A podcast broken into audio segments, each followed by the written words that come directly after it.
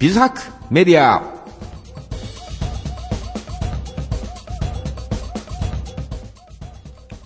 皆さんおはようございます。ビズハックメディアパーソナリティの小林武史です。ビズハックメディアは少人数経営 IT デザインを発信するメディアの名前です。1人から5人くらいまでの個人事業主や法人を経営されている方を対象に IT で効率化を図り経営をデザインしていくにはどうすればよいかを皆さんと共有していく情報発信番組です。本日の放送の流れなんですけれども毎週火曜日6時からの放送になります。3月17日と1週後の24日が再放送になります。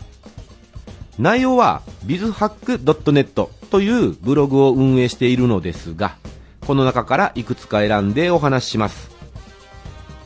今回の番組前半では2019年8月22日の記事行動が早い人の話能力はそれほど大差ないです気にしない生き方。番組後半では2019年8月16日記事あえて言います。人に興味がないくらいが良い一人会社の経営者の2本についてお話したいと思います。この番組はご縁応援貢献をテーマに夢ある番組をお届けする夢の種放送局大阪スタジオからお送りいたします。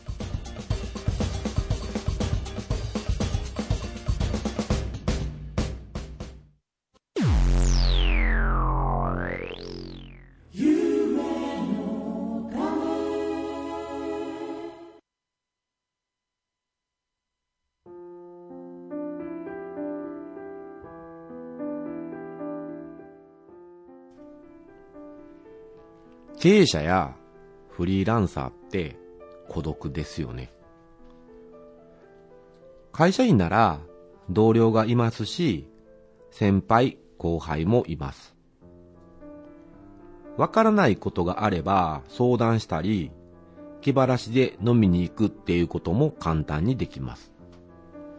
けれど、誰もいないのが一人会社の経営者だったりします。えー、こんな時にですね、本当に合っているのかとか、自分がやってることがですね、なんか不安になったりしません？今回はですね、周りを気にせずに行動に移すにはっていうことについて話をしたいと思います。えー、前半はですね、行動が早い人っていうのは、能力とかね、自分の能力とかあんま気にせずに動きますよっていう話でして、後半では、人に興味を持たない人の5つの特徴なんかをお伝えしたいと思います。前半、2019年8月22日の記事、行動が早い人の話。能力はそれほど大差ないです。気にしない生き方。えー、普通の能力なんですけれども、気にしない生き方をしているビズハックメディアパーソナリティの小林です。なんか行動が早い人って結構いますよね。なんか、なんすか。僕も結構早いって言われんの、もうやってんのとかよく言われますけれども、結構あの行動の早い人っていうのが、あの人と比べても仕方がないっていうことを知っているからかなと思ってまして、能力なんてそれほど大差ないっていうのを肌感で分かっているんじゃないかなと。えー、目的から逆算する。足りない能力は何かを理解する。えー、この二つのことがですね、行動が早くなるためのものなんですけど、えー、うまくいかないことが続きますと、凹みますよね。というか、うまくいかないことの方がめちゃくちゃ多いんですけど、えー、そんな時でもですね、もう慣れてくると全然気にしないってことになります。えー、今回は行動が早い人の話、能力はそれほど大差ないです。気にしない生き方を考察したいと思います。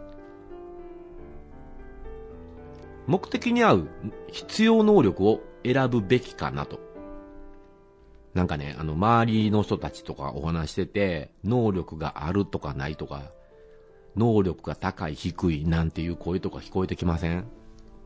例えばですね、能力を発揮できずに退職しちゃいましてとか、あの人は能力が高い人ですよねとか、経営者の方とかだったら、なんか能力の高い人が欲しいとかってよく、なんか言いますよね。私すごく聞きますし、ああまあ言ってはる意味はわかりますよね、って言ったりしてます。自分の市場価値を高めるためにスキルは必要なんですけど、もう日本でもあの終身雇用とかが終焉を迎えようとしてるじゃないですか。転職してキャリアを積んでいったらいいんじゃないとかって思っちゃうんですけど、なんか私あの映画好きとかよく言ってますけど、海外ドラマとかよく見るんですよ。もうその中で出てくるあの会社で働いてる人なんて転職しまくって、キャリアを積んで転職して高級取りになるみたいな、出てくる登場人物ってこんなん多くないですか？あんな感じになるのかなって思ったりします。転職するにしろ、独立するにしろ、いずれも同じかなと思います。目的に合う必要能力を選ぶべきです。で、行動が早い人っていうのは、目的から逆算して必要能力を割り出してるんじゃないかなって思ってます。能力がないからできない。能力がついてからやる。どっちもないかなと。これ間違いだと思いますね。能力がないからできない。能力がついてからやる。はって感じですね。これが正解だったら行動は遅くなるはずなんですよね。目的から逆算できれば行動が早くなるんです。手順なんですけど、えっと、5個ぐらいありまして、1個目。目的達成に必要能力を出す。で、2つ目。一部能力を除外する。3つ目。習得するものから重要度を分類する。4つ目。直近アクションを出す。5つ目。最初の一歩を実行する。まあ、これ言葉で言うとこんなことなんですけど、まあ私の場合だったら一番の目標達成にえっと、必要能力を出すっていうのでも、仕事の部分と楽しく生きるっていう2個なんですけど、そこに対して出しました。で、2つ目になると、一部能力を除外する。自分が習得しなくていいもの、すでに習得しているものはもういらないって思います。3つ目、習得するものから重要度を分類する。えっと、自分がやんないとダメっていうのは2番で出てるので、その中から今すぐ必要なんと、今から取り組むものの2個に分けます。直近アクションを出す。分類したものの中から最初の一歩早くできるものですね、を選びます。で、5番目、最初の一歩を実行する。えー、すぐ実行します。っていうのをやってるんですよね。例えば、パーソナリティになるっていうのも説明会来ました。面白そうでした。その場で申し込みみたいな。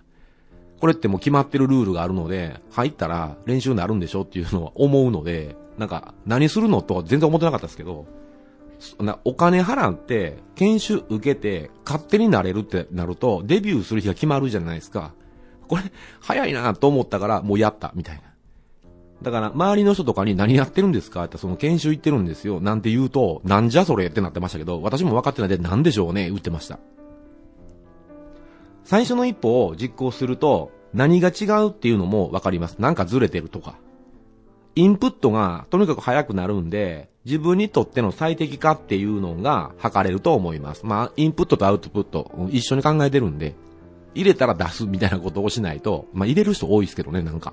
そればっか好きな人とはね。えっと、仕事を楽しく生きる私の場合っていうのは、えー、か、例えば仕事で行くとね、えー、書く仕事とか話す仕事っていうのをやってるんですけど、えー、例えばファシリテーションやったり、え今のこのパーソナリティの活動とかをね、やったりしてます。で、これ、結局楽しく生きるにも入ってるんですけど、えー、何かって言いますと、何でしょうね、あのー、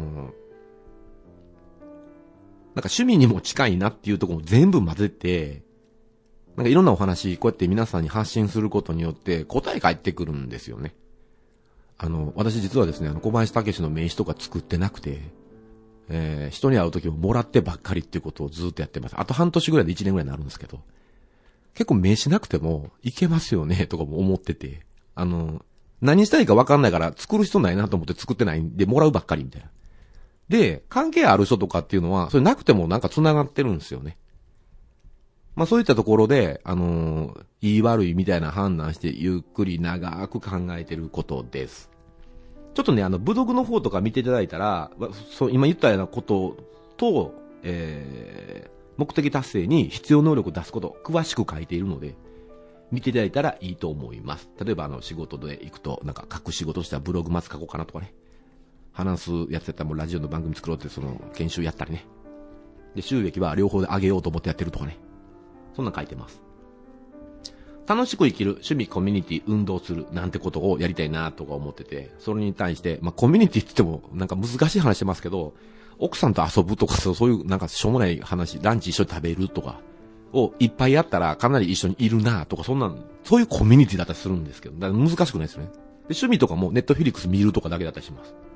運動する、ストレッチだけみたいな、難しいこと全然ないですね。で、その中から能力としては、時間管理がいったり、調査力がいったり、集中力がいったり、感想力がいったり、文静力がいったり、みたいな、なんとか力みたいなのがつくようなやつを適当に作って、適当に出してます。で、なんか共通するもんこれ、えー、外れるもんこれ、みたいな感じでやってるだけです。これ今の説明ないとね、なんかブログのやつだけ見てもわかんないんですけど、そういったことをやってます。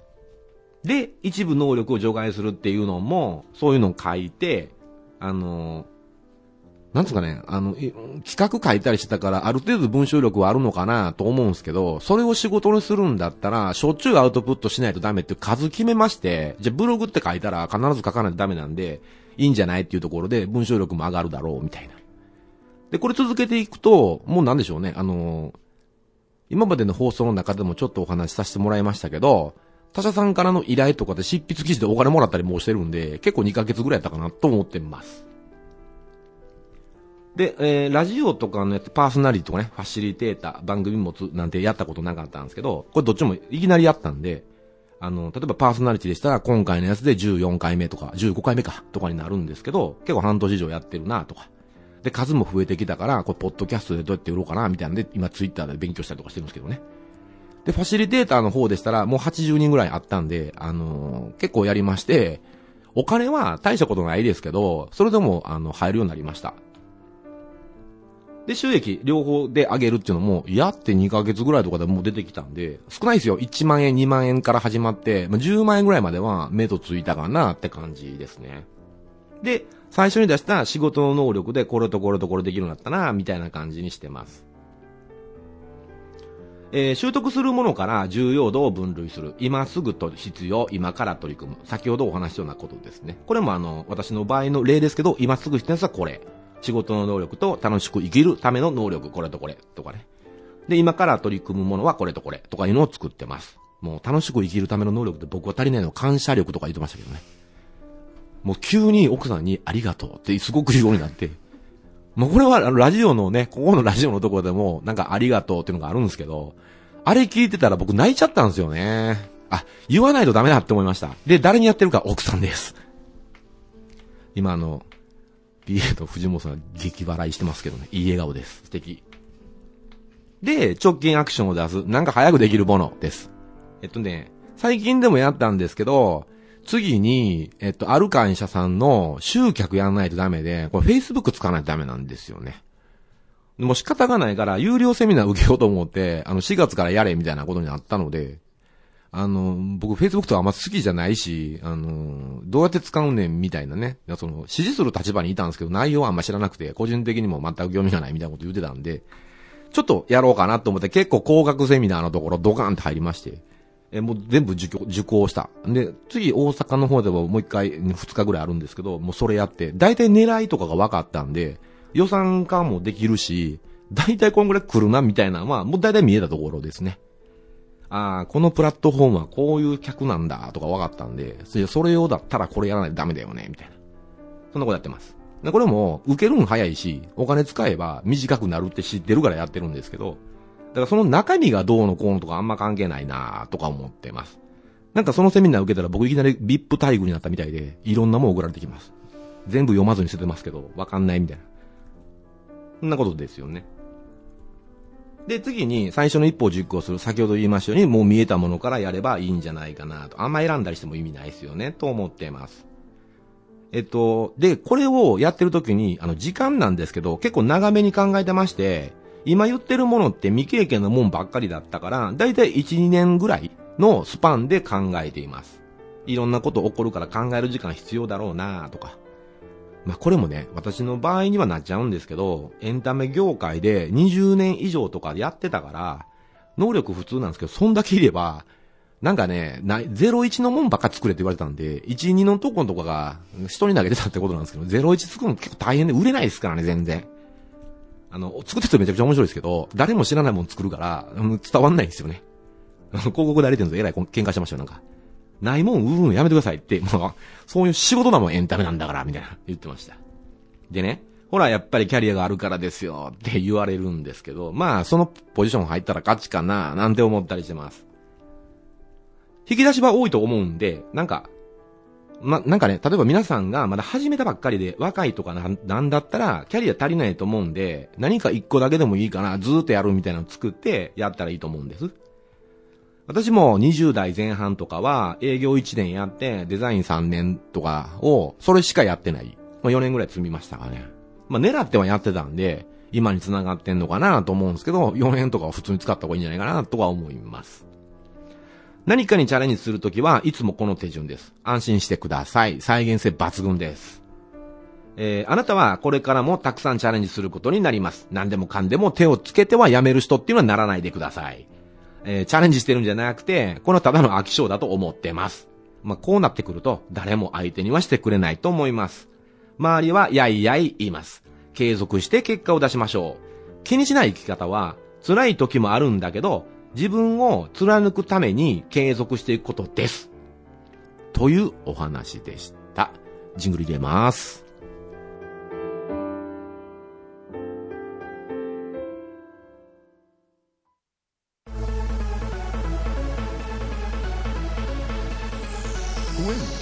貢献応援応援貢献夢の種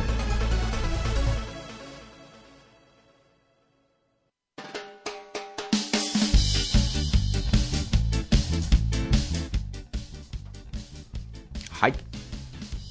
2019年8月16日の記事。あえて言います。人に興味がないくらいが良い。一人会社の経営者。ね、タイトル、人に興味がないってどういうことなの？みたいな。まあ、誤解を恐れずに言おうと思っているビズハックメディアパーソナリティの小林です。まあ、誤解を恐れずにね、言うことってためらいってありませんこれはですね、あの、少人数経営の中でも、とりわけ、まあ、一人会社であったり、フリーでやる人っていう、まあ、孤独だなっていう感じなんか何かやろうとしても、みんなから、何やってんの？とか言われる人？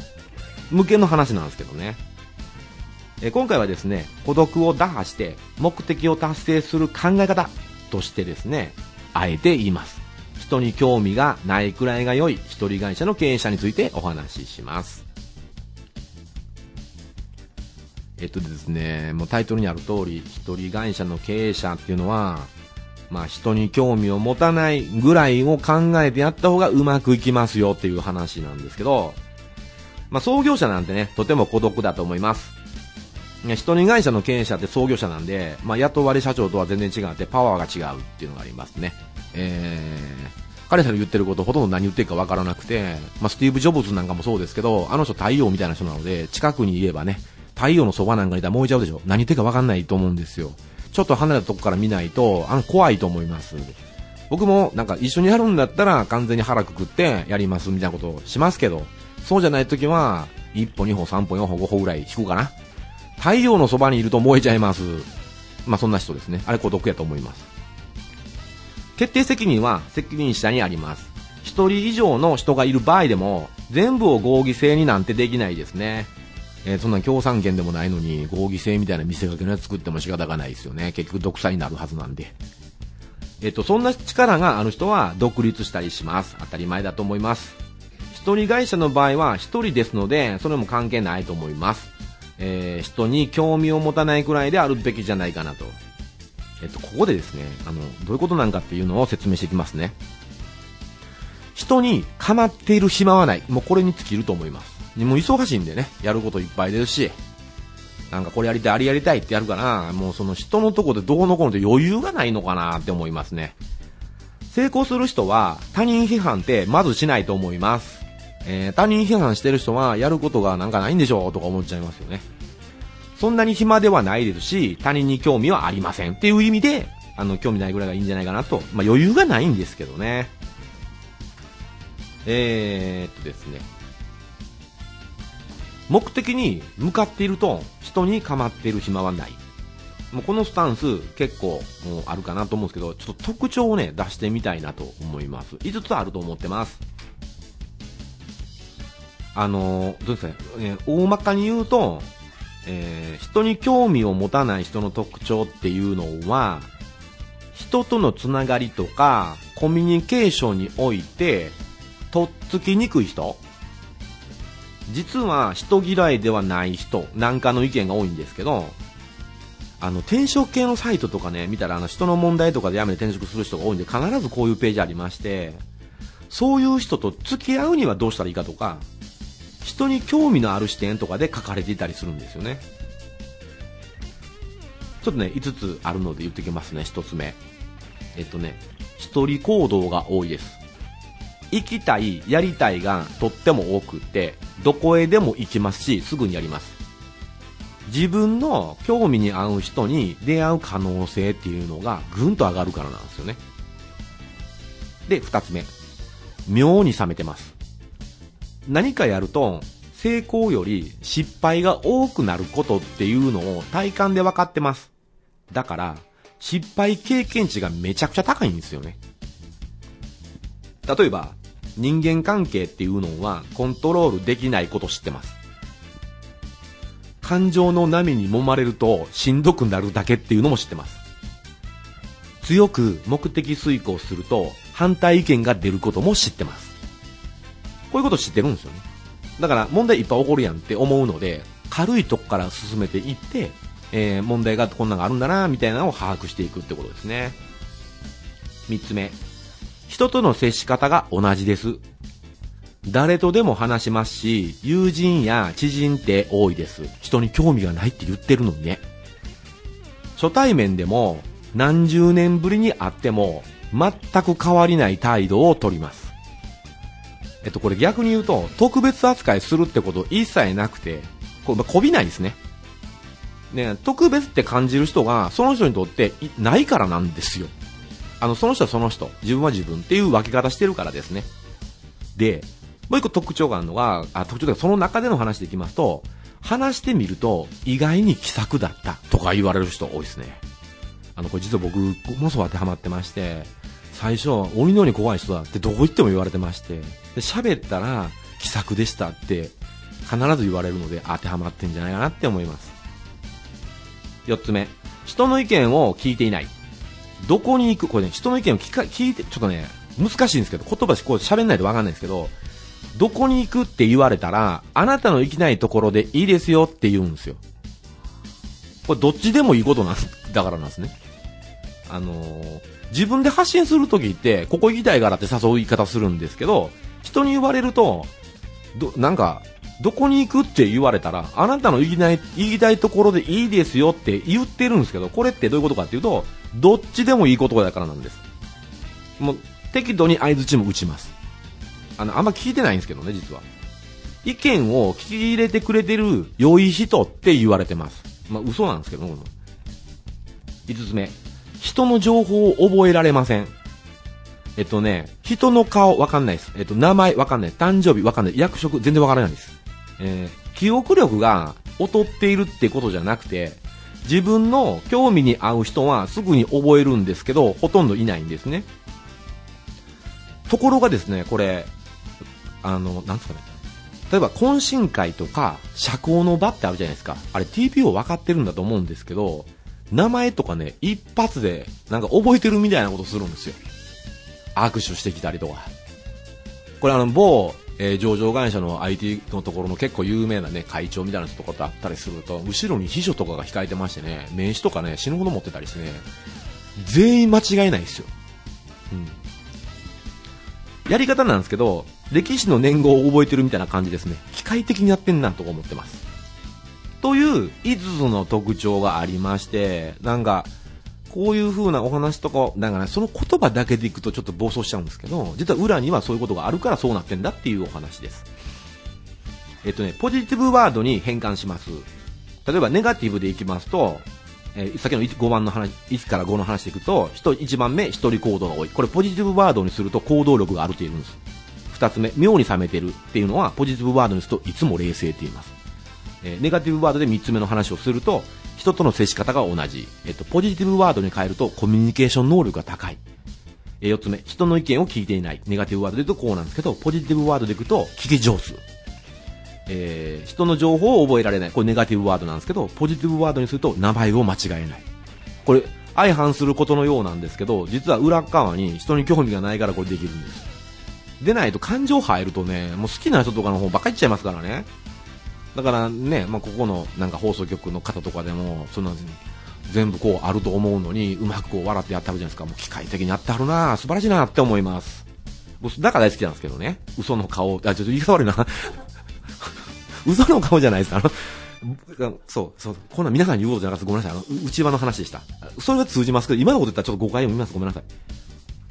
で、ずいぶんポジティブワードになったでしょ？で、その他にもですね、一日寝たら嫌なことを忘れたなんていうストレス耐性も高かったりするんですよ。これも一人に興味がないのだからなんですね。えー、これ、一回これ、あの、話したらですね、もうなんかもう怖いわって言われました。お前全部やんって言われました。あの、だってわ、それ狙ってやってるもん、みたいな。知らんやん、そんなこと、みたいな話をしてね。怖い怖いって言われたんで、もうなんか別にそういうことでわざわざ聞いてくんねよとか思いましたけど、聞いて喋れって言われたら言うしかないから言うんですけど、普段は隠しています。あえて言いましょう。えー、一人会社の経営者は人に興味を持たないぐらいであるべきじゃないかな。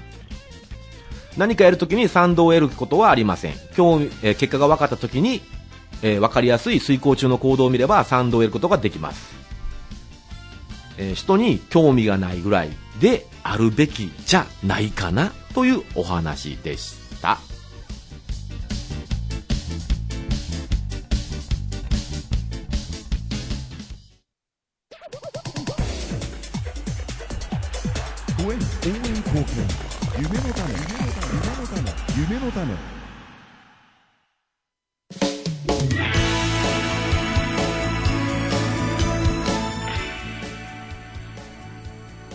ブログやってます。bizhack.net で検索してください。アルファベットで https コロンスラッシュスラッシュ bizhack.net スラッシュです。検索するとき、ビズハックとか、えー、今結構前に出てくるかな、小林とかって入れてもらったら出てきます。ツイッター、フェイスブックやってます。ツイッターアカウントは小畑アットマークビズハックです。フェイスブックアカウントはビズハックです。フォローお願いします。たくさん絡んでください。セミナー、ワークショップ、ブログや SNS で告知します。メルマガ、ブログからメアド登録お願いします。お問い合わせ、ラジオに関してもブログのお問い合わせから連絡お願いします。はい、えー、今回はですね、周りを気にせずに行動に移すにはについて2つのテーマですね。1番は行動の早い人、2つ目、人に興味がないくらいが良いっていう話でしたね。ねえちょっと言葉だけ聞くとね、人に興味がないところ裏返せばそうじゃんみたいなね。ただこれね、あの奥さんとか見ると、まあ、怖いなっていう、あ、お前って言ったらちょっとあまた怒られるんで、あの、あなたですね、あなた、あなた、あの、怖いわって言われますけど、あの、説明させんねよって思いますけどね。聞くなよって、その、聞いたら、キモいって言われんねん。あ、キモいじゃなくて、あの、なんか、野心家？あのね、PA の藤本さんがね、ちょっと爆笑してはるんごめんなさいね、うちだってごめんなさい。はい。えっとね、目標から逆算して最短になるようにすれば行動早くなりますよ。で、結局、人に興味を持たない人の5つの特徴っていうのをちょっと考えていけば、そうなってきますよっていうお話でした。それでは、次回もお会いしましょう。ビズハックメディアパーソナリティの小林でした。バイバイ